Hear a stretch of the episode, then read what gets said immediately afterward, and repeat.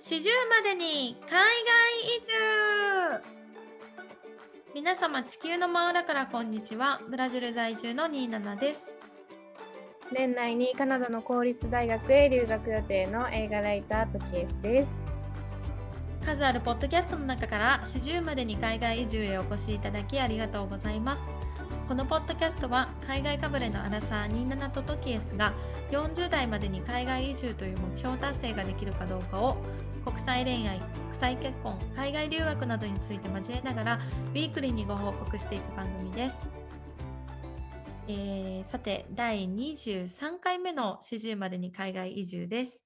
はいよろしくお願いしよますろしくお願いいたします。日本はあれじゃないですか？あのねああれとか言っていろいろオリンピックが始まったと思いますけれども。始まりましたね昨日ちょうどね開会式やってましたうんあなるほど。どうでした？開会式。私、あの、全然見れていなくって、ブラジルのその地上波のニュースも、ま、ちょちょこちょこ取り上げてはいるんですけど、なんかそんなに大々的には取り上げてないっていうか、あんまり目にする機会がないので、どそうっなんかそっか日本ねうん。もうチャンネルは全チャンネルほぼオリンピックっていう感じでどのチャンネルつけてもオリンピックの話あ、そうなんですね。っていう感じなんですよね。で開会式に関しては NHK で多分中継しててで多分2時間以上やってたんちゃうかな。へえ。ね、あのその国のね選手たちがこのなんていうの登場してくるのもなんかねあいうえお順でちゃんと日本の？ABC 順じゃなくてあいうえお順でえなんかみんな登場してきたりあとはねその登場の時はドラクエとかモンハンとかゲームの音楽が使われてました。へえ、そうなんですね。ユニークでしたね。うん。なんか、あの、こう開会式の直前にいろいろあったじゃないですか。こう担当者の方がリコールされたりとか、あの、ね、辞任することになったりっていうのが相次いだと思うんですけど、それは特に影響なく、あの、しっかりと完成された開会式だったっていう印象ですか？うんやっぱね、みうん、わかんないですけど、そのニュースが大きすぎて、多分立て続けに何人もポンポンポンポンって多うん。分やめはったから、そうん。のニュースが結構衝撃的すぎて、なんうん。か純粋に開会式楽しんだ人いたんかなぐらいの、もったいない複雑ね。な思いで見ちゃうっていう感じ？はいはいはいはい。うん。でしたね。なんかね、素直にね、なんか私はどっちかっていうと、そのスポーツがめちゃくちゃ好きなタイプじゃなくて、どっちかっていうとすごい音楽とかエンタメとかが好きで育ってきてるから、うん。そのロッキンジャパンとかうん。中止なのにオリンピックやるっていうのがちょっと私的には、うん、複雑やなって思うポイントだったりして、うん。だからなんかね、うわ、オリンピック始まった、頑張れっていう純粋な気持ちでなんか応援ができないなっていう気持ちで開会式は見てたんですけど、まあでも今日ね、朝から晩までやっぱね、いろんな種目がテレビで中継されてるの見たりとかして、うん。やっぱすごい泣きながら頑張ってる人とか見うん。ると、ああ、やっぱこの人らにとっては、やっぱすごいやってよかったことだし、やっぱ人によるんだろうなって思うんですけど、うん。なんかそのオリンピックとオリンピックの間のニュースとかで、う例えばん。ボランティアの人が全然もうみんな来なくなったから、うん。何万人分の人の食料をそのまま食べずに廃棄になったとか、なんかそうえいうニューえ。スとかを見ると、なんか平和のためにやってるけど、ゆどどうなんだろうな、なんかその選手たちにとったりとか関係者の人にとってはやっぱすごい思い出に残るようなイベントなのかもしれないですけど、なんかね、地球的に優しくはないのかなとか、なんかね、いろんなこと考えちゃいました、やっぱり。いや、そうですよね。なんかうん。こう、ある意味こう、一つの起点になるオリンピックになるんじゃないかなというか、ま、ね、トキエスが言ってくれた通り、選手にはほんとに罪はないじゃないうですか。ん。4年にたったよね、1回のために4年間をつぎ込んで頑張ってきた方々の努力が結実して欲しいっていう思いはすごいあるけれど、でもね、やっぱそれ以外の部分が難しいですね、ほんとにね。なんかブラジルに住んでる限りは、なんか特にそのオリンピック、あ、いつ始まったのぐらいのう感。じで、なんかそのヤフーみたいな、あの、そのウェブメディなんて言うんですか、検索サイトとかのウェブメディアのトップページとかを見ても、オリンピックの話題がそこまでトップに上がってきてない。ま、もともとブラジルがそこまでオリンピックに興味がない国なのかもしれない、わからないですけど、サッカーとかはもちろん、あの、やるんですよ。すごいうん。報道するんですけど、オリンピックの女子サッカーが勝った負けたっていうのももちろんやるんですけど、多分、競技人口が少ないスポーツが多すぎる。例えば、日本って多分どのスポーツにもある程度のレベルがいて、どのスポーツでもオリンピアンになれる人たちがいるんだけれど、多分ブラジルとかだと貧富の差が激しくて、例えばサッカーとかは選手がいっぱいいるけど、多分ハンドボールとか、ああいうこうちょっま、言い方失礼ですけど、マイナーとされるスポーツになってしまうものに関しては、うん。名前すら知らない人が多い。そうなのか。そう。だよね。うそう。なってくると、日本だと、あ、このスポーツ、このせ日本の選手出てるとかって、各スポーツ応援できるけど、そういう国の人たちって、自分自国の選手が出てるスポーツがすごく限られてるから、そもそもそんなにオリンピックに興味がない可能性すらあって、うーん。それに追い打ちをかける今回のコロナのあれがあったので、ま、なんうん。か、正直ブラジルにいて全然ほんとにオリンピック感はないですね。うーん。なんかやっぱりコロナが怖いっていうのもあります。正直ね。なああ、そか、すね。その選手で感染して、うん、あの、出場できなくなったって言ってる人も何人かいたし、うん、アメリカかどっかの選手がない何人か、あの、ワクチン受けずに来ましたっていう人もいたし、うん、なんか、感染者も、まあ、めちゃくちゃ増えてきてるのもあるから、うん、そのオリンピックの後の、じゃあ、日本どうなっちゃうんやろうとか、そのやっぱ海外からやっぱ陽性の人とかが来たり、うん、あと心配なのは、日本で移ったって言われて、うん、なんか日本株に移ったじゃないですけど、なんかその、まあ、トランプ大統領がコロナ流行った時にチャイニーズバイラスって言ったじゃないですか。うん。なんかそんな感じで、なんか日本の差別が広がったらどうしようとか、なんかね、すごいいろいろ考えちゃったんですよね、これから海外行く身としては。確かにトランプ前大統領ですね。はい、言っうてましたもん。あの。私の仕事の方の同僚で言うと、あの、職域ワクチンを打ってる人たちは、あの、要はオフィスに行ける場所に住んでる人たちはみんな職域ワクワクチンをすでに接種をしているんですが、あの、私の今やってる職種が、あの、結構リモートで働いてる方が多いんですよ。あの、ほんとにそれこそ沖縄とか北海道とか。で、そういう人たちうん。って職域ワクチンを打ちにオフィスに来れないので、えっと、結局まだワクチンを打ててない人が結構いるんですよね。そうですよね。めち。ゃくちゃいると思います、でも日本。うん。そう、だからそんなにワクチンの準備も進んでいないのに、あの、トケスが言った通り、このこの後どのぐらい感染者数が増えてしまうのかっていうところは、怖いところがありますよね。怖いですよ。ほんとになんかその、私がじゃあ、カナダに行くってなった時に、その寸前に、例えばじゃあ、日本からの入国はダメですって言われたらどうしようとかね。なんかやっぱそういうの考えちゃうんですね。うん。ありますよね。あ、うん。ちなみに私、あの、今日このポッドキャスト収録が終わった後に、あの、わ1回目のワクチン打つことになりました。あ、それ、なめ銘が銘柄っていうんかな？馬主。馬主なの？銘柄聞いてもいいですか？あの、あれです。アストラゼネカです。あ、アストラゼネカか。そっかそっはい、か。うん。イギリスですね。はい。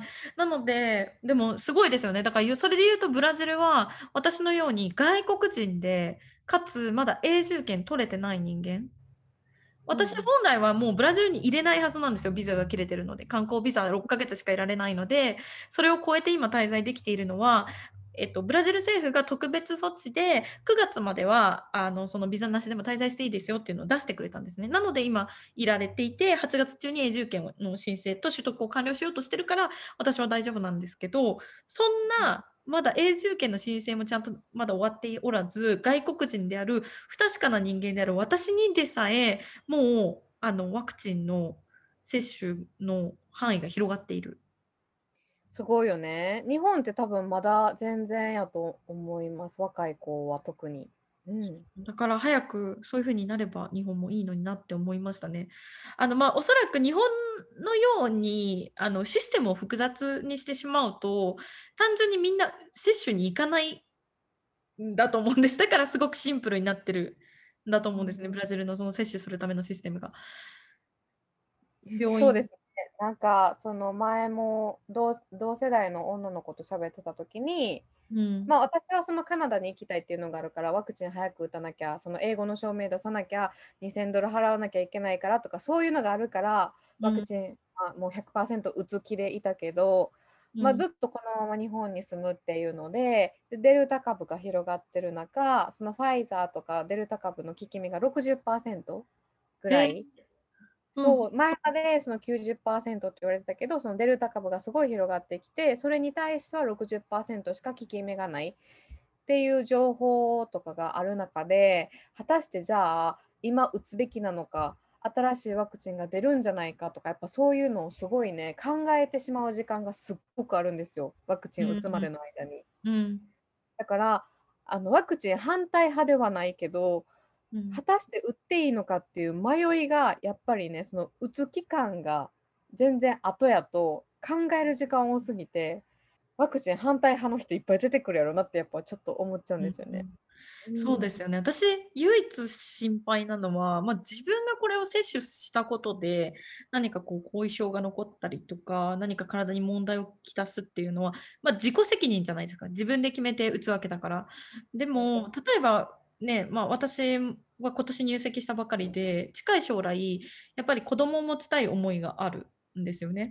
で、子供妊娠その、接種ワクチン接種をした人が妊娠して生まれた子供に、本当に何の害もないのかっていうのは、すいません、私が本当に理系の知識がないから、見当違いなことを言ってたらおかしいかもしれないんですけど、そこに対する不安が一番大きくて、結局ワクチンの接種って始まったの今年とかからじゃないですか。だからまだこの世の誰もワクチン接種後に妊娠して出産してない気がするんですよ。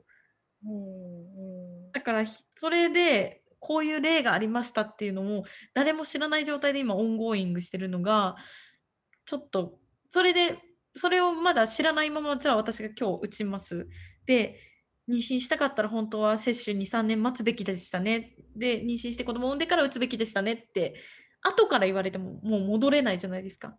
確かに。そこの不安はすごいあるんですけど、うまあ、でも。打つしかないな、ブラジルに住む以上はっていう思いなので、私ももう覚悟を決めて今日打つっていう感じなんですけどね。ああ。ま、どうなったか教えてくださいね。なんか症状はい。とか。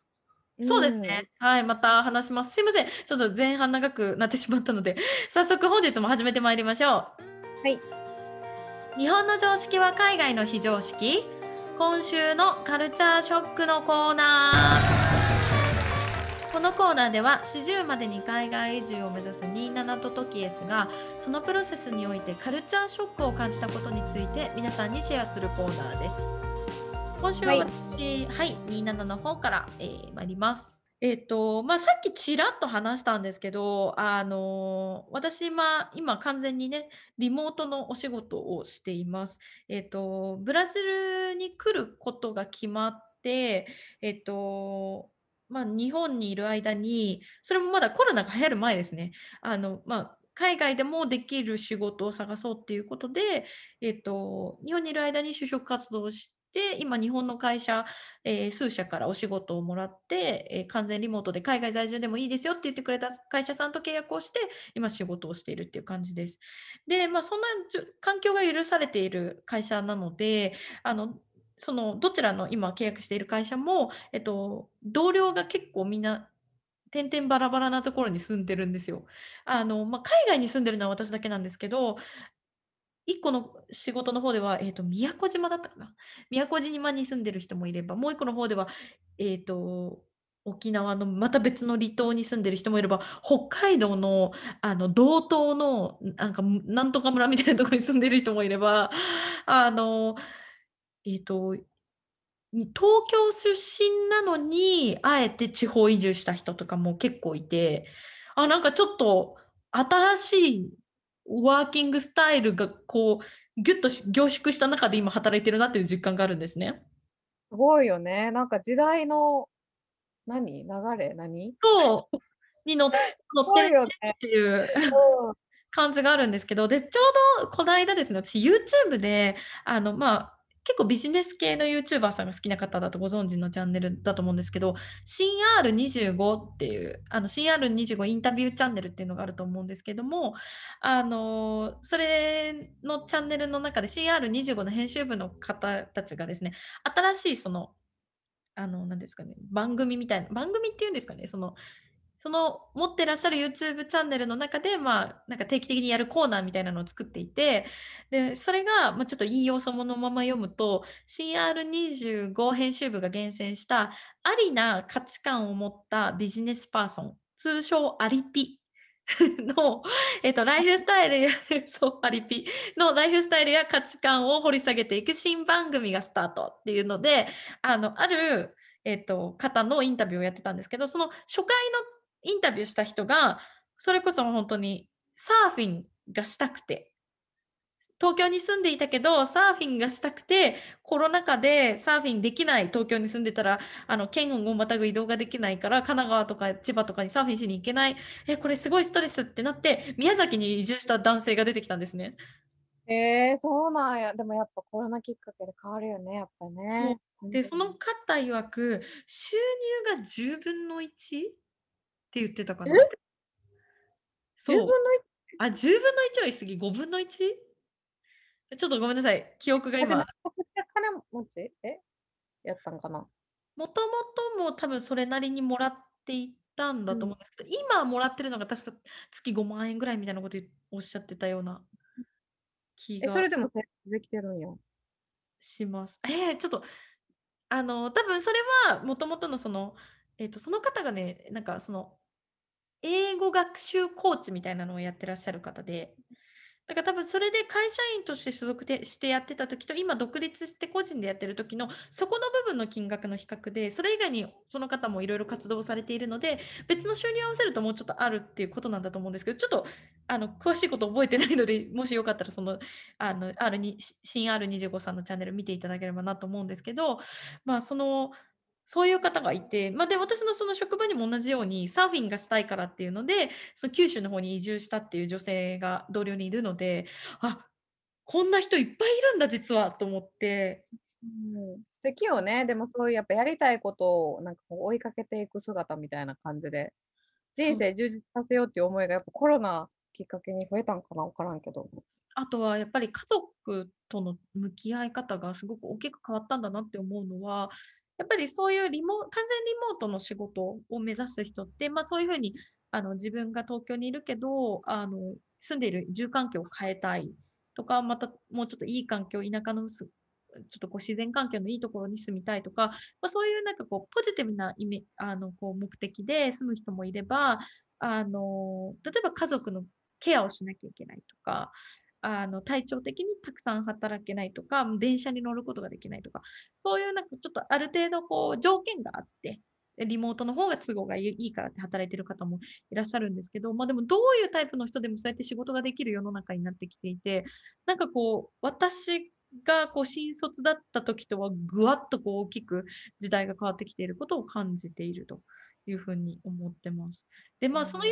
YouTube でその男性が言ってで、まあ、そのインタビュアーの人たちが言ってて、私もすごい印象に残ってるのは、ちょっと前、一昔前は、なんか好きなことで生きていくとかってあったじゃないですか、YouTube のキャッチワードで。あったね。うんあうんうん。あったじゃないですか、好きなことで生きていくで、CM でバーンって出たりとかしてたと思うんですけど、好きなことを仕事にする必要すらもうないのではないかと。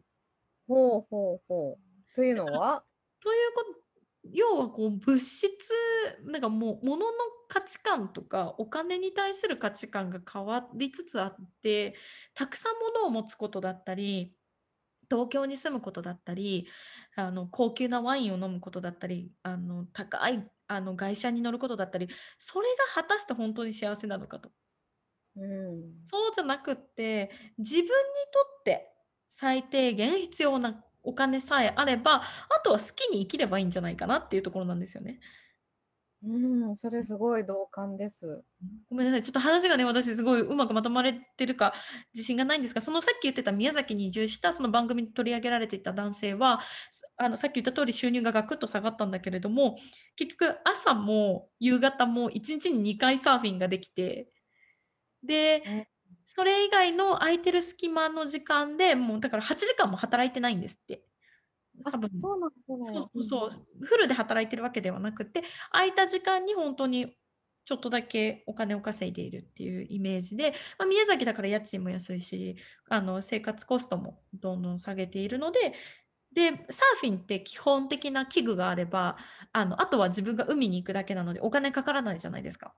うん、確かに確かに。ゴルフとかみたいに 会員権がかかるとかもないので、だその彼は自分のとっても好きなことがたまたまそのサーフィンっていうお金がかからないものだったから、それを続けられる最低限の生活さえあればいいから、じゃあこんだけ働けばいいよねっていう、逆算ができたっていう風に言っていて、ああ、なんかそれすごい面白いなと思ってて、で、そしたらなんかちょうど同じぐらいのタイミングで、あの、中田敦彦さんがご自身の YouTube 大学で同じようなあの、テーマになってくると思うんですけど、あの、年収90万で東京ハッピーライフっていう本、うん。すごい流行ってるじゃないですか、今。それ。のご紹介をあの、YouTube の方でされてたんですけど、なんかそれにも通じる価値観なのかなと思ってて。だからうん、だから私が自分がどう生きたいかを、今一度すごく深く考える必要があるなって思いましたね。前まではこうとにかく、なんでそう思ってたのかわからないけれど、もっと働かなきゃ、もっとお金稼がなきゃ、もっとこうしなきゃっていうのにすごい囚われていたんだけれど、あの、私のパートナーがね、割とそういうタイプじゃないんですよ。なんか貴族みたいな生活してるから。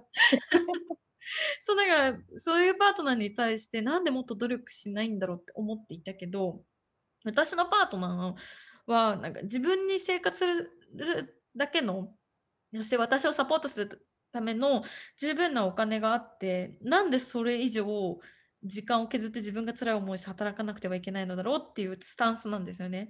で、そこそれ。に対して今までイライラしていたし、理解ができなかったけど、あれ、私の方がもしかしたら間違っているのかなとか、彼の生き方の方が人生豊かかもなって思って、ま、ちょっと今価値観の、なんかこう大変革を起こしてるっていう状況でございます。ちょっとあの、カルチャーショックと言っていいのかわかんないですけど、そんなしあの、おうん。話でございます。はい。カルチャーショックやと思うよ、普通に。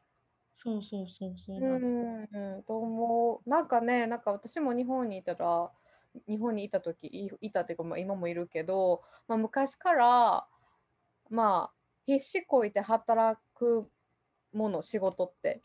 必死こいてうん、働くもんやし、残業して当たり前やしっていう、ま、もう私の、ま、家庭もそんな感じやった。仕うん、事が一番で、ま、家族とのご飯がどんだけ遅くなっても仕事が一番。うん、ていうのが、まあ、まあ、私ちっちゃい時から見てるその、なんかワークスタイルだったし、東京に出た時も、そのワークスタイルだった、その1日12時間働くって普通やったし、うん、だからそうしないと一人前になれないっていう感覚がどっかでずっとあって、だからなんか基本的に働かなきゃ、働かなきゃみたいなのがずっとありましたね、やっぱり。なんかやっぱうん、そういう考えがすごい確立されて生きやすい環境に多分ずっと置かれてたから、あれやけど、でもなんか多分フリーランスになりだしたのって自由がやっぱ欲しい、時間もお金も欲しいってなった時に、この働き方じゃダメやなっていうのがどっかであって、で、うん、時給で稼ぐのをやめようと思ったんですよね。だからなんかそういうなんか何かしらのきっかけがないと、多分うん。私も多分海外移住したいとか思ってなかったら、ずっとその働き方はしてたなと思います、なんか。うんうんうんうん。わかる。なんかすごいわかりますね。だから時代が変わっていって、私たちの考え方もやっぱすごい変わっていくので、またこれからね、5年、10年経っていくと、またさらに変わっていくと思うので、ちょっと楽しみだなと思います。うん、うんうん。ちな。みにさ、その27の周りの人、そのうん。完全リモートとか地方移住とかしたりしたと思うねんけど、その人らやっぱコロナの、まあ、コロナきっかけで移住もしした人がいたら、その人らってやっぱ人生結構充実してる感じ？そうですね。あの、そうなんじゃないかなって思います。あうん。の、ま、さっき言ってた私の同僚の方のね、今ちょっとおんなじ宮崎にとか九州にサーフィンに行くって人が今、私の今のこのストーリーの中で、あ、新 R25 で紹介された人と私の同僚で2人出てきてしまってると思うんですけど、私のその同僚の方はやっぱりあの、どんどんあの、今夏に向けて こんがり焼けてってて。あ、だから、あの、すごい、あの、なんだろう、フリーの時間を自分で好きなように充実されてて、だからこそ、すその、ハキハキしてるんですよ、とその彼女がとても。あうん。の、いつも前向きで、あの、爽やかな感じの方なんですね。だからやっぱり気分転換が上手にできているのは、やっぱり自分の好きなことに対して集中できる環境があるからなんじゃないかなって思ったりとかして、あ、それすごい素敵だなっていう風に思いますね。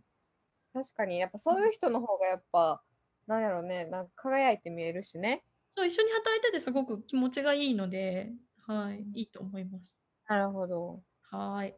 すいません、長くなりました。次、トキエスのカルチャーショックお願いします。はい、えっと、私の今週のカルチャーショックはですね、ま、ショックではないんですけど、うん。あの、まあ、報告になるんですが、やっと学生ビザが下りました。おめでとう！そう学生ビザがね、もうほんとに正直私、あの、9月から学校に、あの、入学する予定なんですけど、ほんとに9月、もしかしたら超えても下りないかもっていうのをすごい言われてたんですね。うんうん。それがやっと下りて、ま、下りたはいいんですけど、まあ、正直そのコロナのこととかもあって、向こうでの向こうでもし、例えばフライトをして、向こう渡航した後に、あの、なんて言うんですか、コロナ陽性になったら隔離しないといけない。うま、その。期間とかも考えると、もうほんとになるはやで渡航してくださいっていう風に言われて、今ね、ほんとにバタついてるとこですね。そうだよね。ほんとでもうん。急だったね。申請してから結局降りるまで何ヶ月かかった？3ヶ月くらいかかった？うん、結構かかったかかった。そうだよね。ううん。ーん。ゴールデンウィークの間ぐらいでドタバタしてたから。確かに確かに、あの、銀行の残高証明がうんぬんかんぬんってなってた時がそれぐらいですね。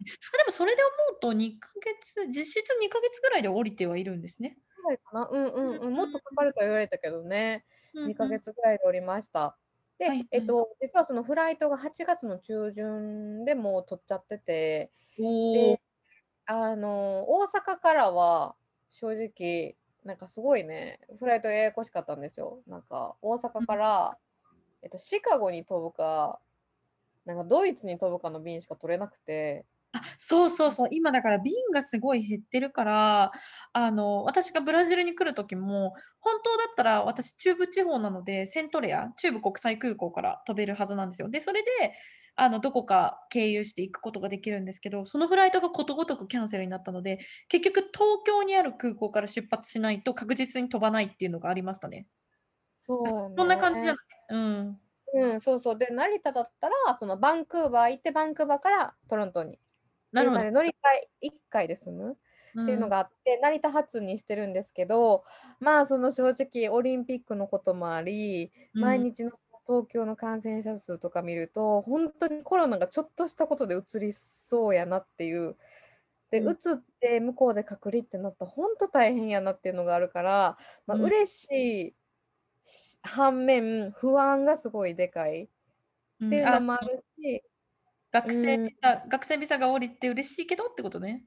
そうそう、嬉しいけど、不安な面もあるし、まあ、その不安な思いのまま、いろいろ準備進めてるけど、やっぱその日本の仕事を、まあ、つ引き続きやりながら、そのカナダの準備も進めてるから、うーん。なんかね、どっかでね、忙しいから、なんか正直カナダ移住の実感が移住が決定したその実感がまだなくて。そうだよね。だって結局その、カナダの大学に行くって決めてから、こう、待たされた感があったもんね、だいぶね。だいぶあったね。う。なんか、そのカナダの大学目指したのが去年のちょうど夏ぐらい、でで、そっから大学に行くための英語のそのレッスンをリモートで受けて、で、その、そこの学校の担当者の人からは1月に行った方がいいです。1月開始のコースに行った方がいいですとか言われたり、なんかね、うん。色々、でも結局1月はやっぱオンライン授業になるし今年の1月ね。うん。あそうそう今年の1月はなるしっていうので、まあ、じゃあ9月にしましょうっていうことどんどんどんどんそのコロナでうん。いろいろやっぱ変更もあったし待たされる期間も長かったからうん。なんかね日本に、まあ、居すぎたっていうのもあって なんかねうんすごいいまだにあれ私本当にカナダ行くんかなっていう気持ちがうん。なんかすごいありますね。でそのまあ行ったはいいけど向こうにうん。その自分が滞在する宿を探すのがまた大変でうん。なんかねその、まあ、コロナの状況で向こうに行くわけだからなんかねいろいろアプリをダウンロードしてそこに自分の情報を登録しないといけないっていうのがあったりそのうんホテルを探したり、その自分が滞在する場所を探すにしてもルールがいくつか設けられててうん。例えば14日間以上連続で滞在できますとか他人とは絶対接触しませんとか、なんかその部屋から出なくても必要最低限あの生活できるものがその部屋にすでに整ってますとかそういうのが全部クリアしないとホテルとか予約できないんですよね。そうなんだ。なんかあの YouTube とかで見てると、カナダの入国の規制が緩和されたっていうのは、なんかなんとなくパラッと見たんだけど。うん、なんかねあの9月からかななんか旅行者も普通に渡航できるようにはなるけどやっぱり陽性になった場合が厳しいよね。あ、そういうことですね。うん、だからやっぱその陽性になったことを考えてその想定した渡航計画みたいなのを作ってそれを提出しないといけないんですよ。大変なんだ。え、でもその、前言っていた、その2000ドル払わなきゃいけない、その、カナダ政府が指定したホテルに泊まって、に入国するためだけに2000ドル払わなきゃいけないみたいな時期もあったじゃないですか。でも。トケースの場合は、ワクチンを打ったから、それは必要ないっていう感じになるんですか？そうですそうです。ワクチンを打って2回接種ちゃんとしてでそれを英語で証明できる人のみ。うーん。7月の中旬ぐらいから、あのーでそこが免除されちゃうっていう免除ししてもらえるっていうのがあって、でもこれも正直うん、その感染状況がまたすごい増えたら変わっちゃうのかなっていうのがすごいヒヤヒヤしてるとこで。うーん、確かにね。私の場合はその学生ビザで行くのとあとその学校側がリモート授業をあの出してるそのカリキュラムのコースに通う人やったらいいんですけど私の場合はちゃんと対面で授業を受けないといけないカリキュラムになってるからその場合は学校側がもし2000ドルを支払わないといけない場合は学校側が1000ドルうんちゃんと負担してくれるっていうのを言ってくれてて、あ、そうなんですね。すごい。それも最近知ったんですよ。へえ。でも多分この、あれでしょうね。なんかこう、そういうルールも変わるんだろうね。ちょこちょこ。うん変わると思う。エージェントの人も追っかけるの大変なんじゃない？そのインフォメーションを。大変やと思う。そうだからそのもし学校から直接何かインフォメーションをあのもらった場合は共有してくださいっていうふうには言われてます。うーん。うんそうそうそう。まあ、まあでもそういうのも。ね、うんいつ実感するんだろうね。カナダに、あ、私行くんだって。空港行ったらかな。空港行ってもないかな。多分ね、ドイツの時みたいに向こうに着いたらでしょうね。あなるほどね。かも別に何とも思わないけど、うんドイツもドイツの空港着いた時にベルリンの空港着いた時にやっとは私今ここに一人やって思ったから多うん分トロント行った時もそうなるんでしょうねきっとね。なるほど。なるほどね。はいそうなんですよ。なでも正直ねまああのコロナになって東京で緊急事態宣言が出るってなってで実家に戻ってきて神戸の方に戻ってきてもう1年ぐらい経ったんですけど正直まあもう20代じゃないっていうのもあって30代超えててうん。で地元にいて結構ね時間が止まってた感じがあってうんうん。毎日同じことして毎日関わる人も決まっててでもこの年になったらもう正直もうこのまま地元に住んでもいいかって思うんかなって正直思ったこともあったんですけどやっぱりね全然そんなことなくてなんか海外移住やっぱりしたいって思うタイミングがね、何回かこの1年であったんですね。なんか例えば、うん。まあ、地元にすごいヤンキー溜まってるの見たりとか。ヤンキー多い。そう、ヤンキーが多いっていうのと、うん。あとはね、その話が合う人がね、いないっうーん、ていうのがやっうん。ぱでかいかっいいよね。たり、うーん。なんかそのデーティングアプリとかも使って、いい人いるかなと思って使うけど、やっぱ面白くない。ああ、なるほどね。どっかで海外に移住したいっていうのがあるから、なんか、話がやっぱり合わないんですよね。うん。うん、なんか将来どういう関係を探してるのって言われても、こっちがやっぱ曖昧な回答しかできないっていううん。のがあって、デーティングアプリとか使っても面白くないっていうのがあって、やっうん。ぱりやっぱ私は海外に移住したいんだなっていうのをね、何回か確認する、そういうタイミングがあったので、うんうん。まあ、ウキウキもだからすごくあります。うん。で、今すごいドタバタしてるんですけど、とりあえず大事なこと全部録画したりしてるので。いつになるかわかんないですけど、やっぱ YouTube すごい実行中なので、ま、渡はいはい。航前には告知できればいいかなっていう風には思ってます。はい、ぜひ見たいので、あの、公開あの、動画編集終わったら教えてください。はい、はい、ぜひぜひ。うん。はい、ありがとうございます。はい、ありがとうございました。はい、じゃ、次のコーナーに参りましょう。チョイス A or B どっちにしましょう？海外移住を目指すにあたってぶつかる素朴な疑問。A or B？一体どっちがいいの？という究極のチョイスを27とトキエスが全力追求して、それなりの回答を見つけるコーナーです。今回の議題はですね、ズバリ初めての海外旅行、おすすめは？A、韓国 B、ハワイです。おお、どっちも人気スポット。そうなんですよ。あの、ちょっとね、まあ、なぜこの2つを選んだのかっていうところを簡単に説明しようかなと思うんですけど、まあ、ちょっとこれ、あの、27的にはですね、両方行ったことがある国っていうところで 選ばせていただきました。すいません、個人的な理由で。で、はい。あの、まあ、韓国って日本から一番近くって簡単にこうね、アクセスが楽で時差もなくてっていうところで、あのいいのかな、初めての海外旅行っていう部分でいいのかなっていうので一つ選ばせていただいたのと、まあ、それとはまた別ベクトルで、あの、ハワイっていうのはやっぱりビーチリゾートの代表格みたいなところが日本人にとってはあると思ったので、結構初めての海外旅行でハワイを選ぶ人も多いと思うんですよね。で、そういう意うん。味で、あの、その2カ国を選ばせていただきました。え、ちなみにですね、日本旅行さん、え、日本トラベルエージェンシーさんのえっと、初めての海外旅行、初心者さんにおすすめの国、えー地域ランキングをご紹介っていうページがありまして、それで見ますとですね、1位はやっぱりハワイです。で、うーん。ハワイでした。で、まあ、2位がアメリカ、3位がフランス、で、え、4位グアム、5位韓国となっておりました。なので、で、まあ、6位がイギリス、イタリア、8位オーストラリア、9位ドイツ、10位香港、11位、えー台湾、12位シンガポールっていう感じですね。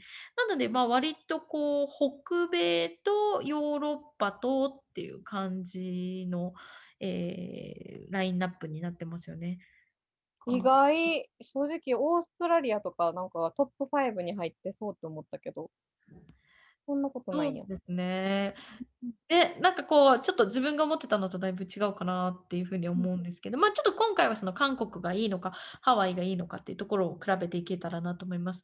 ではまずですね、A、かんと韓国 すいません、韓国の方のメリットを挙げていきたいと思うんですけど、まずさっきも言った通り、何より近いっていうのが私は最大のメリットだと思っていて、えっと多分福岡かとかからだとプサンまでフェリーで行けちゃうじゃないですか。船で行ける。で、めそうなんや。そうそう、めちゃくちゃ安いんですよね。そう。で、まあ、飛行機とかでもね、下手したら、東京から沖縄行くよりも近かったりとかします？あ、うん。なんかね、あ、おつちょっと大阪拠点になっちゃうけど、大阪から沖縄に旅行行くか、大阪から韓国に旅行行くかっていうのを比べた時に、うん。韓国の方が断然安い、近いかわかんないですけど、断然安いっていうのがあって、あの、うん。そっち選んだ記憶があります、昔。そううん。ですよね。で、ま、何より、あ、ま、あの、韓国だったら、あのいや、あの、時差がないので、あ、そうね。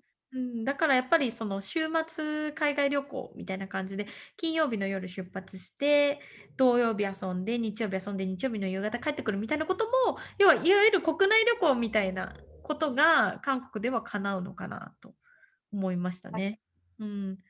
で、やっぱりこう初心者さん向けっていう意味では、ある意味こう日本とカルチャーが似ているからこそ、あの、そこまで戸惑うことなく、あの、か初めての海外旅行には向いているのかなって思ったりしました。うトキーん。何かメリット感じる部分ありますか？韓国。トキエスって韓国行ったことあるんでしたっけ？韓国ね、2回行ったね。うん、ふんふんふん。うん、行った行った。韓国はね、ほんとすごい好きで、もう行った時はね、絶対化粧品をね、むちゃんこ買い漁るっていうのをやりましたね。いや、もうこれね、全ての女性が やりたいやつですよね。韓国行ったらもう韓国コスメとかもきなんか化粧品をとにかくいっぱい買い漁って帰りたいみたいな。そうそうそう、なんか化粧品買って、フェイシャルエステ行って、で。ボディエステ行って、辛いもの食べて帰る。もうこれがね、最高ですね、やっぱり。そう、だからやっぱうん。りアクティビティが韓国の方はそういう意味では、女性が楽しい、ま、女性ってこうジェンダーで割り切るものではないですけど、そういうなんかありますよね。やっぱほさっき言った通り、エステも安いし、半純膜とかあったりとか、で、それこそ美容整形が安いから美容整形のために行くって方もいっぱいいらっしゃると思いますし、あとショッピングで言うとね、あのトンデムンのあたりとかって、朝までショッピングできるじゃないですか。うんうんうん。そうそう、夜中超えて朝の5時とか 4時とかまで お店が開いてたりとかして、あの、時間に限らずほんとにお買い物天国、エステ天国、で、ま、あとはもう何より韓国料理ですよね。美味しい、韓国料理。安くない？韓国料理、なんか現地で食べるとめちゃくちゃ。もうもうほんとに、もうほんと美味しいし、安いし、うん。だからなんかね、週末だけ焼肉食べに旅行行く人みたいなすごい多くないですか？なんかね、そういう人いますよね、韓国。だとね。だからそういうこともできるのかなと。あとは、ま、やっぱこの、最近、昨今の K-POP 人気を思うと、やっぱりこう韓国のカルチャーだったりとか、アイドルが好きっていう方は、韓国に行きたいって思いがあるかもしれないですね。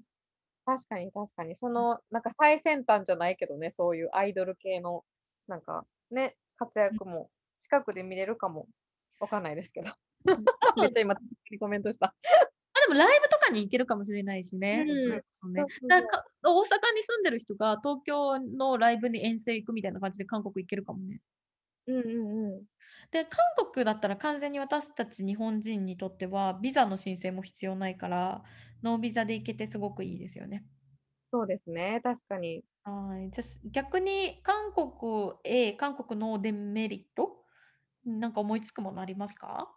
うーん、私が思いついたのは、ま、こうん。れ経験談なんですけど、あの、偽ブランド品のお店むっちゃ多くて、確かで、に。すごい勧めてくる人が多い。なんか道端とかで売ってるコピー商品あるじゃないですか。なんかもうヴィトンとかそういうののコピー商品だもあるし、あと勝手に多分日本のアニメとかのおそらく著作権あの無視して勝手に作ってる靴下とかいっぱうん、あるあい売ってる。て、なんかこれ多分絶対違法だけどなみたいなのがめちゃくちゃ安く売ってて、確かにそうん。こは気をつけないといけないですよね。購入したで方が罰せられる可能性もあるので。そうそうそう、だから初めての海外旅行だと、うん。なんかね、親切にされてるってやっぱ思いがちやから、うん。なんかね、ほんとに疑ってかかったり、あと断る勇気がないと、やっぱりね、もう言葉巧みに交わされたりとかもするするかもしれないし、やっぱそこは気をつけなきゃいけないなと思います。うーん。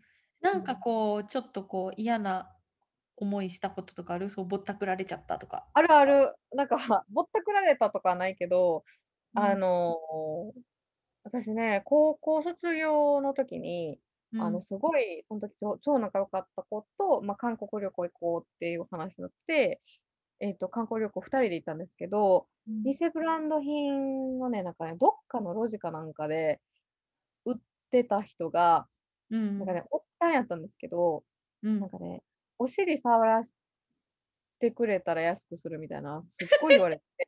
やばい、何それ。みたいな。そう、ずっと言ってて、うん。で、なんかね、それすごい怖かった思い出がありますね。で、危ないですね、なんか、それね。こうん。断りたいけど、言ったら初めてのかんななんかその海外旅行、ま、うん。初めてっていうか、その、自分たちで計画して初めて、うん。その、友達と行った海外旅行だったから、やっぱ怖いっていうのがあってうん。ありましたね。今までその家族で行った分に関しては、やっぱ家族が守ってくれるっていう安心感があったうん。けど、やっぱね、その初めてのその友達との海外旅行では、やっぱちょっと怖い経験やったかなと思います。うん。確かにお尻触らしてくれたらってちょっと完全にアウトですよね。アウトアウうト。ん。アウトですね。うん。あとは、まあ、これ触れていいのかちょっと難しいところでうん。はあるんですけど、やっぱりこう、正直なところ、やっぱり日本のことを好きではない韓国の方もいっぱいいらっしゃるとは思うんですね。で、やっぱりそういうことで、ちょっと前に、数年前にニュースになったやつがあって、日本人の若い女の子たちが、まあ、韓国、K-POP とかもおそらく好きだったんでしょう。彼女たちが、まあ、韓国に旅行に行って、で、普通にこうみんなでキャッキャして歩いていて、そしたら韓国人の男性に声をかけられて、まあ、要はいわゆるナンパをされたんですよね。うん。でも、まあ、彼女たちは、あの、韓国何回も行っていて詳しいし、あの、確かその、メインでいたその女の子は、YouTube で韓国のカルチャーを発信するぐらい韓国にこうちょっと精通してるような子だったようなんですよ。うん。で、まあ、ナンパを相手にしないでこう無視してこう歩いてったら、なんかこう、生意気だみたいな感じで、急に道端で殴られて、おおこう押し倒されるみたいな感じになって、で、その男性は結局逮捕されたんですよね。で、まあ、それが結局彼女たちが日本人だからっていうので、反日感情があったんじゃないかみたいなので、ニュースがこうバーって盛り上がって、もちろんそのニュースに対して、韓国の人たちもそんな女性に手を挙げるなんて最低だみたいなことを言ってくださってた方ももちろん多数いたので、あの、それがなんか韓国人の方々のアイディアだと私も絶対思わないですけど、でも、あの、正直その日本人に対して良くない感情を持っているからこそ、ちょっとこう乱暴になってしまう場面がありえないくはないかもしれない。まあ、でもそれはね、もちろん韓国だけじゃなくて、どの国に行ってもあり得る、アジア人ヘイトもあり得るし、あの、ね、日本人が嫌いっていう人が他の国にもいるかもしれないので、まあ、状況は、あの、韓国だけには限ったことではないとは思うんですけど、ちょっと私はそのニュースを思い出してしまったので、そこはちょっとだけデメリットになるかなということで、ここでは述べさ確かにその印象的なニュースがあるとデメリットにはなるよね。怖いってやっぱ安全第一に考えたいから、初めての旅行だと。うん。うん。そうね。ね、まあ、あと、あの、で、もう一個デメリットで言うと、まあ、そのメリットにもなるんですけど、あの、日本と似てるから、こう、初めての海外旅行向きではあるけど、ある意味、強いカルチャーショックを求めてる人には刺激が足りないかもしれない。あの、似てる部分があるから。確かに確かに、うん。そうね。そう、やっぱ日本に住んでて、私みたいに初めての海外でインド行きましたっていううん。よりは、多分刺激がびっくり度は少ないので、ま、そこはデメリットにもなり得るのかなという風に思いました。確かに。うん、じゃ、次ですね、B、え、ハワイのメリット、何かトッケース思いつくものありますか？うーん、実はね、ハワイ行ったことがなくて、はいはいはいはい。え、ちょっとね、あの、イメージでしかないんですけど、イうん、メージとか、あとそのテレビとかでよくハワイ特集とかやってるのとか見て、そのはい。イメージでしかないんですけど、ま、日本語通じるところが多いから、初めてでも安心なんかなって。ああ、でもそれはほんとにそうかもしれないです。あの、道端に書いてある看板とかに日本語よく載ってますよね、やっぱね。うん、うん。うーん。あとはやっぱりね、ビーチリゾート、ま、これハワイもそうだし、グアムとかもそうだと思うんです。で、多分トキエスにグアムとかは行ってると思うので、ま、そこも通じるところだと思うんですけど、やっぱビーチですよね。美しいビーチと綺麗な自然はう大きいメリットん。かなって。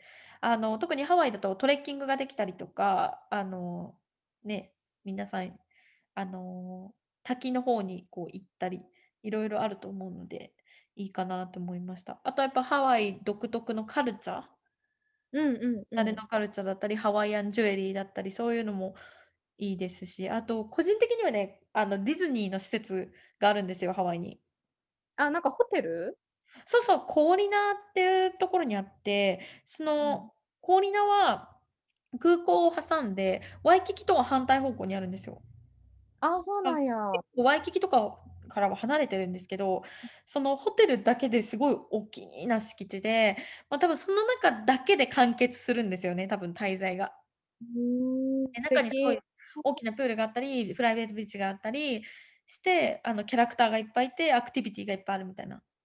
うーん、素敵やね。だからそう高いと思う、多分。でも、ま、そういうあの、オフィシャルのディズニーの施設があるっていうのも結構ディズニー好きな人にとっては、うプラスにん。働くんじゃないかなと思いますね。たまらんね。うん。じゃ、次うん。にハワイのデメリットを想像してみたいなと思うんですけど、何かありますか？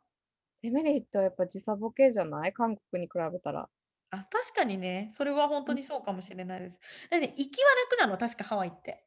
なんか、夜の便で日本人だとね、夜の便うん。に乗って、寝て起きたらハワイ時間の朝に着くのよ、確か。うんうんうんうん。ちょうど時差の関係で。だから、行きは楽だけど帰りがずれるみたいなのを聞いたことあったな。起きてなきゃいけないみたいな。ああ、それ辛いね。じゃあ、そうそう。なんか行きはでも大丈夫やったらいいね、逆。に。そうそう、でもなんか韓国みたいに、その週末旅行で、じゃ、帰ってきて次の日時差ボケで仕事できませんみたいなことはないじゃん、韓国旅行だったら。あ、そこのあれはあるかもしれないですね。うん。うん。あとは、ま、やっぱり物価はすごく高い印象がありました、ハワイ行った時。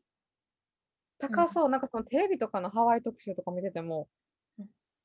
高っって思って見ちゃいます。うん、そうそうそう。ま、ね、そもそもハワイ、アメリカなので、チップ払わなきゃいけないじゃないですか、飲うん。食店でも。で、それも高いし、あ、もうそもそもアメリカドルが今高いし、あとはやっぱりハワイが島だから、ほとんどのものが輸入されてきてるんですよね、本メインランドから。うんアメリ。カから直で輸入されてきてるから、そのインポートのコストもかかってるので、基本的にグロッサリーとか全部高いんですよ。あ、そうなんや。そうそうそう。だから、結構ハワイ移住したい日本人の方って多いけど、あの、旅行で行くハワイと移住するハワイはもうほんとに全然違うみたいな。いざ住んでみるとすごい住むのには大変な土地だってよく聞きますね。確かにね。うん。なんかあとはさ、今うん。思いついたのは、なんうん。かそのピーク時、そのさっき日本語通じるのいいって言ったけど、なんかそのピーク時、日本人だらけ、うん、いや、絶対あるやろな。それほんとそうかもしれない。私あの、初めてハワイに行った時に、友達とあの、バーでお酒飲んで、で、バーからこうちょっと移動しようってなって、交差点で待ってる時に、もう後ろから普通に日本人の人にナンパされて、うん。で、なんかもう盛り上がってその人たちは結局その後飲んだんだけどさ、あの、なんだろう、それぐらい、ここ日本かなって勘違いしちゃうぐらい日本人が多い。なだから気をつけなきゃいけないよね。日本の。感覚で言ったら危ないから、うん気をつけうん。なきゃいけないと思うんだけど。うん。それぐらい日。本人は多いですね。良きも良くもあり悪くもありって感じです。うん。他はい。なんかある？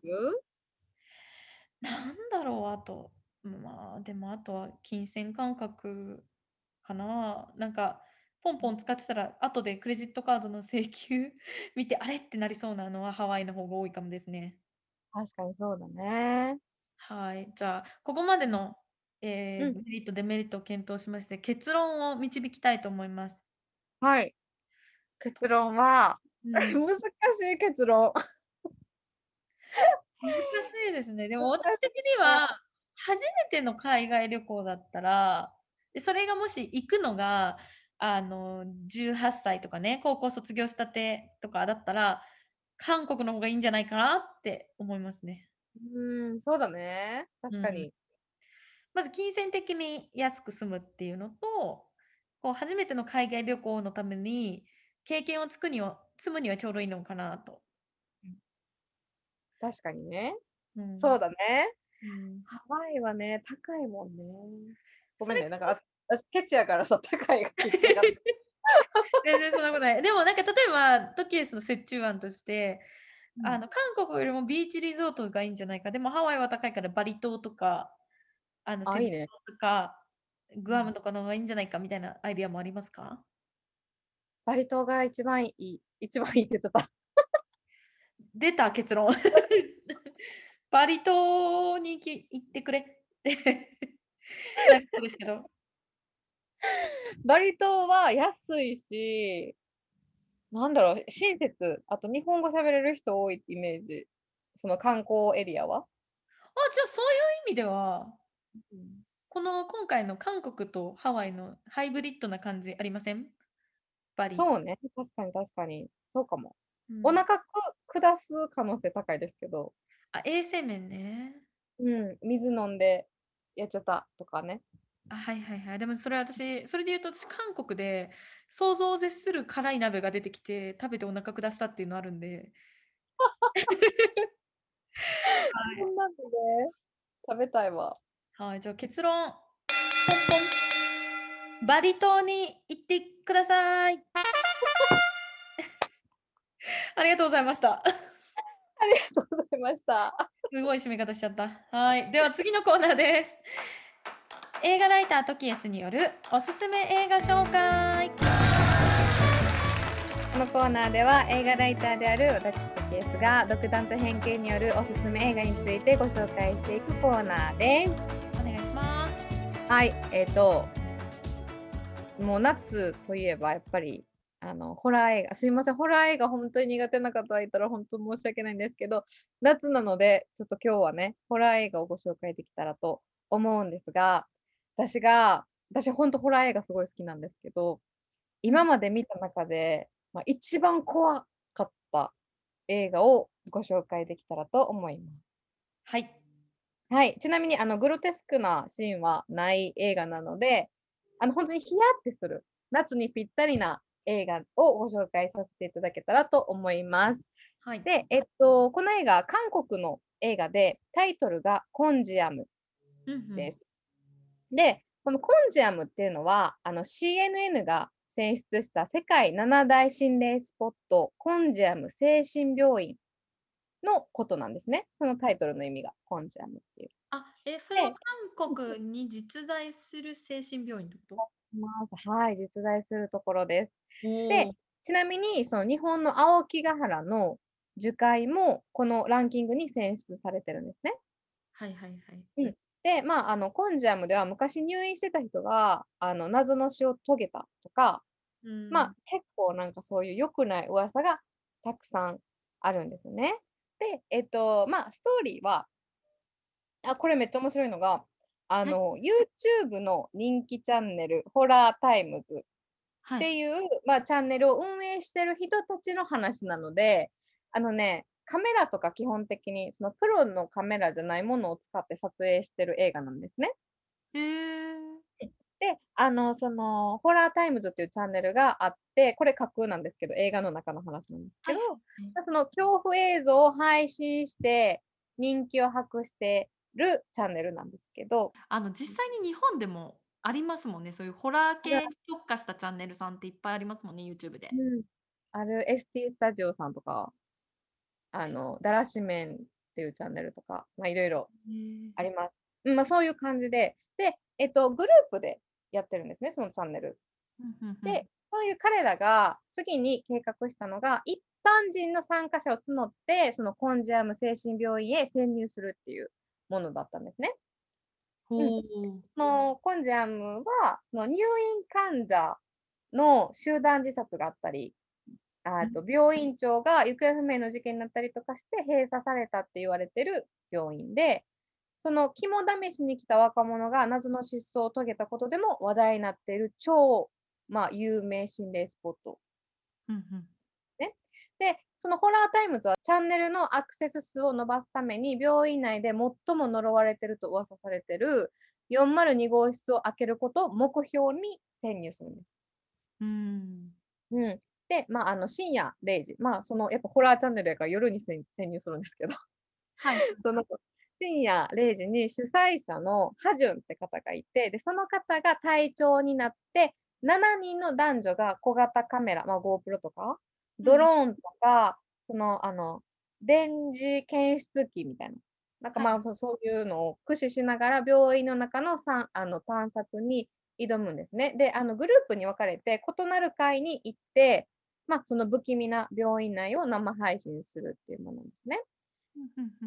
で、その、まあ、あの目標アクセス数みたいなのを掲げてて、そのアクセス数に達しようとしたときに、まあ、原因不明の怪奇現象が多発するんです。で、まあ、ある参加者はパニックに、ある人は気絶して、みたいな、そのもう恐怖に耐えながら、402号室を開けるための、そのミッションのために、まあ、捜索を続行していくんですね。はい。最大のポイントは、やっぱりね、その映画撮影撮影用のプロのね、機材を一切使ってない。だから映像がちょっと荒いから、まあ、映り込むもんもちょっとリアルに見えるみたいなはいはい。ね。で、あとその彼らの参加者のその生生々しい息遣いみたいな、焦ってる時のこう息遣いとか、なんか恐怖に怯える表情とかのその臨場感とかがもうめっちゃ伝わってくるんですよ。うわ、なんか想像しただけで怖いもん。私、ま、それ、もう言ってるだけで怖い、今説明してるだけでめっちゃ怖いぐらい、そのトラウマ級の 結構映像とかめっちゃあって、ま、すっごい怖くて、ホラー映画って結構 POV 形式って言われてる、そのはい。視点ショット、その、あの、パラノーマルアクティビティとか、ブレアウィッチプロジェクトとか、ま、その有名なホラー映画はそういう POV 形式で撮られてるんですけど、そのね、本作はね、やっぱちょっといい GoPro 使ってるから、昔の POV 形式ほど荒くないけど、映画にするにはちょっと雑みたいな、そはい。のね、いい感じの画質がまた怖いんですよ、ほんとに。ああ、いい感じうん。のリアリティを生んでるわけですね。そう、マジで痺るかなって思った。へえ。作品でした。もうほんとあに色々あ。ね、ホラー映画を見てきた私もほんとに鳥肌がね、立ちっぱなしの映画でした。で、ちなみにコンジャムって検索するとめっちゃ怖い、あの、映像が出てくるので、映画を検索する方、ちょっと十分注意してください。うん、ほんとへに怖いのえ。ね、あの、皆さんご存知の通り、ホラー大好き、ホラー映画大好きなトキエスが、人生で一番怖いって言ってる映画なので、あの、もし、あの、そういうの味わってみたい方ですとか、はい。あとはね、な暑い夏なのでヒヤッとしてみたい方、ぜひおすすめうん。ですね。はい、あ、ちなみにこの、あの、コンジャムのうん。病院の中に入る前に、みんなで辛ラーメン食べるシーンあるんですけど、はい。めっちゃ辛ラーメン食べたくなるんで、よかったら辛ラーメン用意して 映画見てください。一緒にね、映画に自分が参加してるような気持ちでうん。行ったらいいと思います。え、でもちなみにさ、そのその、え、その映画はスタジオで撮影されてるんだよね？実際にその映画の撮影も、そのコンジ精神病院で撮影されてるの？そうなんです。ほんとにそこで撮ってるんですよ。え、やば。めっちゃ怖いでしょ？私絶対そういうところ行きたくない。絶対行きたくない。なんか仕事であったとしても絶対行きたくないです。怖いよね。うん。なんかね、あの、日本でも、樹海村じゃなくて、その前にあった映画、あ、犬鳴村っていう映画があったんですけど、はいはい。1年前ぐらいに公開されたのかな。なんかその映画も、あの、ほんとに福岡にある心霊スポットを題材にした映画で、最後のエンドロールに、実際のその犬鳴村に通じてるとされてるトンネルの中をドローンで映すっていうのがあるんですけどはいはい。ま、でもね、ほんとにそれも不気味やったんですけど、ま、言うてそれってエンドロールで使われてるだけやから、うん。あれなんですけども、これもほんま終始怖いんですよ、この映画。あの、フィックフィクション感がないんだろうね、あんまりね。はい、ほんと怖くて。うーん。やっぱ私これね、あの、実は仕事で見たんですね。あの、記事紹介記事書いてくださいっていうのがあって、試写会に呼ばれて見たんはいはい。ですけど、はい。だいたい私、あの、試写会で見る時、ホラー映画でも、うん。あの、びっくりしないようにしてるんですよね。やっぱ周りみんな記者さんとか、はいはい。評論家の方ばっかりなので、うん。あんまりその、「うわっ！」とか言えないから、なんかもう評論家として見ようみたいなきぼ気持ちでいつも挑むんですけど、はい。もうほんとにね、目をね、めっちゃ薄めながら見ました、この映画だけ。目を薄めて。いや、ちょっと私多分見れないんで、あの、ぜひ、うん。あの、これ聞いてくださってる方、代わりに私の代わりに見てください。はい。ありがとうございました。ありがとうございました。はい、ということでそろそろお時間です。番組に関するご意見ご感想は27とケース gmail.com 数字の27アルファベットで tokiesu gmail.com までお寄せくださいませ。いただいたメールは番組内で紹介させていただくことがございます。番組のインスタグラムアカウントは27とケース数字の27アルファベットで tokiesu となります。こちらもぜひフォローをお願いいたします。ぜひよろしくお願いします。はい。ではまた来週金曜日の朝8時にお会いしましょう。皆様どうか健やかな1週間をお過ごしください。ボンフィナルズ様な。Hasta luego. バイバーイ。はい